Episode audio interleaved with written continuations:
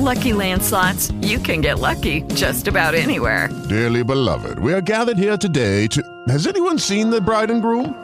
Sorry, sorry, we're here. We were getting lucky in the limo and we lost track of time. No, Lucky Land Casino, with cash prizes that add up quicker than a guest registry.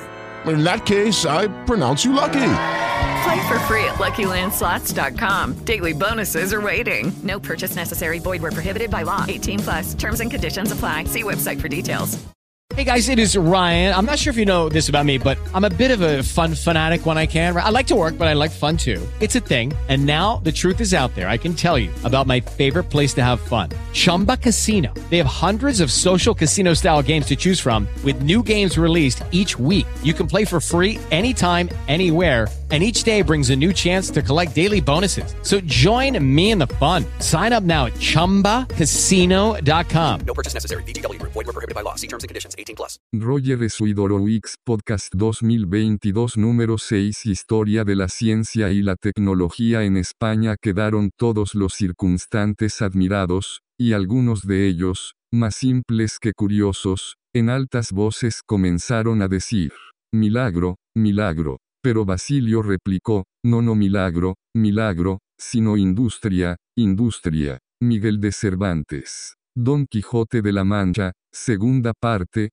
capítulo XXI, año 1615. La importancia económica de la carrera de Indias y la explotación minera del Nuevo Mundo hizo que la demanda científica y tecnológica impulsada desde el inmenso poder de la monarquía hispánica fuera de altísimo nivel sobre todo en los ámbitos naval y metalúrgico. La prioridad indiscutible en cualquier programa científico que hubiera podido diseñarse era claramente la que marcaban las necesidades del inmenso imperio ultramarino. Cronómetro Marino J.R. Losada, 1850 a 1860. Museo Nacional de Ciencia y Tecnología. Una de sus más punteras manifestaciones tuvo lugar en 1598, cuando Felipe III convocó un concurso abierto a cualquiera que determinara la longitud geográfica en el mar.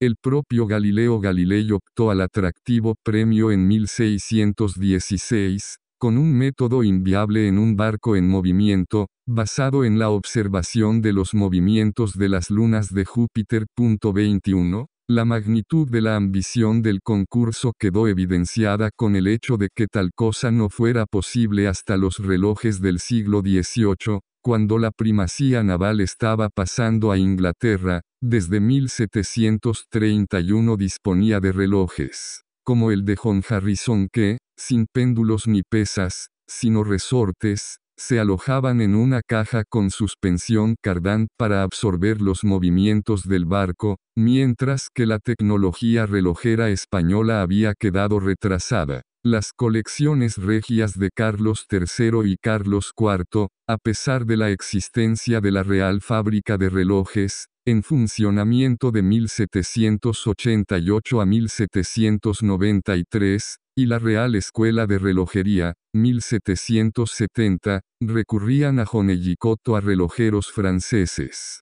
Hasta las notables creaciones de José Rodríguez Lozada, ya a mediados del siglo XXII, en otra dimensión, pero con no menor proyección en el futuro, se situó el certamen convocado en su corte por Felipe II y que puede considerarse como primer campeonato del mundo de ajedrez, 1575. En aquella ocasión, el español Ruy López de Segura, considerado hasta entonces el mejor ajedrecista práctico y teórico libro de la invención liberal y arte del juego del ajedrez, 1561, fue destronado por el italiano Leonardo da Cutri. La universidad medieval se renovó con el humanismo, mientras que la contrarreforma supuso un cierre a las influencias exteriores y un anquilosamiento generalizado de la institución, que pasa a cumplir la que de hecho siempre había sido su principal función, la reproducción de las élites, véase colegio mayor.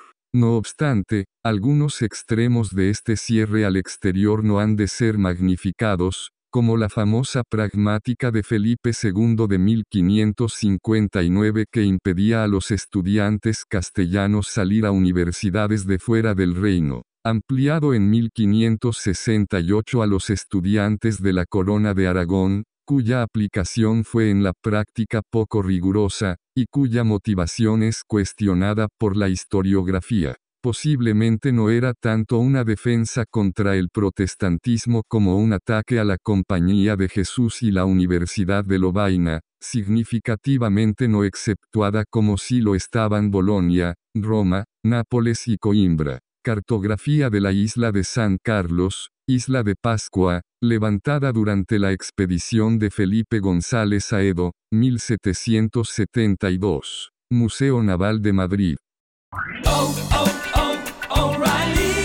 ¿Necesitas ayuda? En O'Reilly Auto Parts te ayudamos. ¿Necesitas algún consejo? Te aconsejamos. Nuestros profesionales en autopartes están siempre disponibles para ayudarte a encontrar lo que necesites. Excelente servicio al cliente es solo una de las ventajas que ofrece O'Reilly Auto Parts. Los profesionales en autopartes.